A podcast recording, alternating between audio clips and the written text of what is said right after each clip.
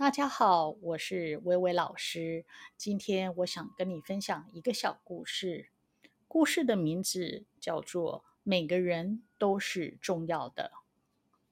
在开学的第二个月，教授给同学们来了个突然的小测验。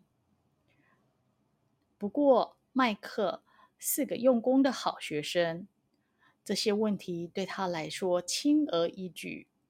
直到他读到最后一道题目，题目是：每天清扫学校的女士叫什么名字？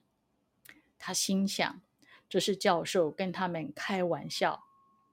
那位女清洁工，麦克曾经见过几次。她个子高，黑头发，五十来岁。可是，怎么可能知道她的名字呢？麦克交了卷，没有回答最后一题。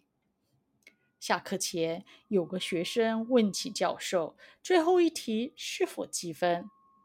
教授回答说：“绝对会记。”接着说：“在你们职业生涯中，会遇到许许多多的人，每个人都是重要的，他们都值得你们去。”注意，关心，哪怕仅仅是微笑一下，问个好。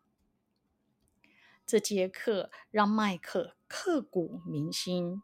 后来，他也得知那位女清洁工的名字叫多罗西。听完这个故事，微微老师也要做一个小测验，你还记得吗？在这个故事中，他提到，在职业生涯中，我们会遇到许多什么？好了，今天就到这边，我们下次见，拜拜。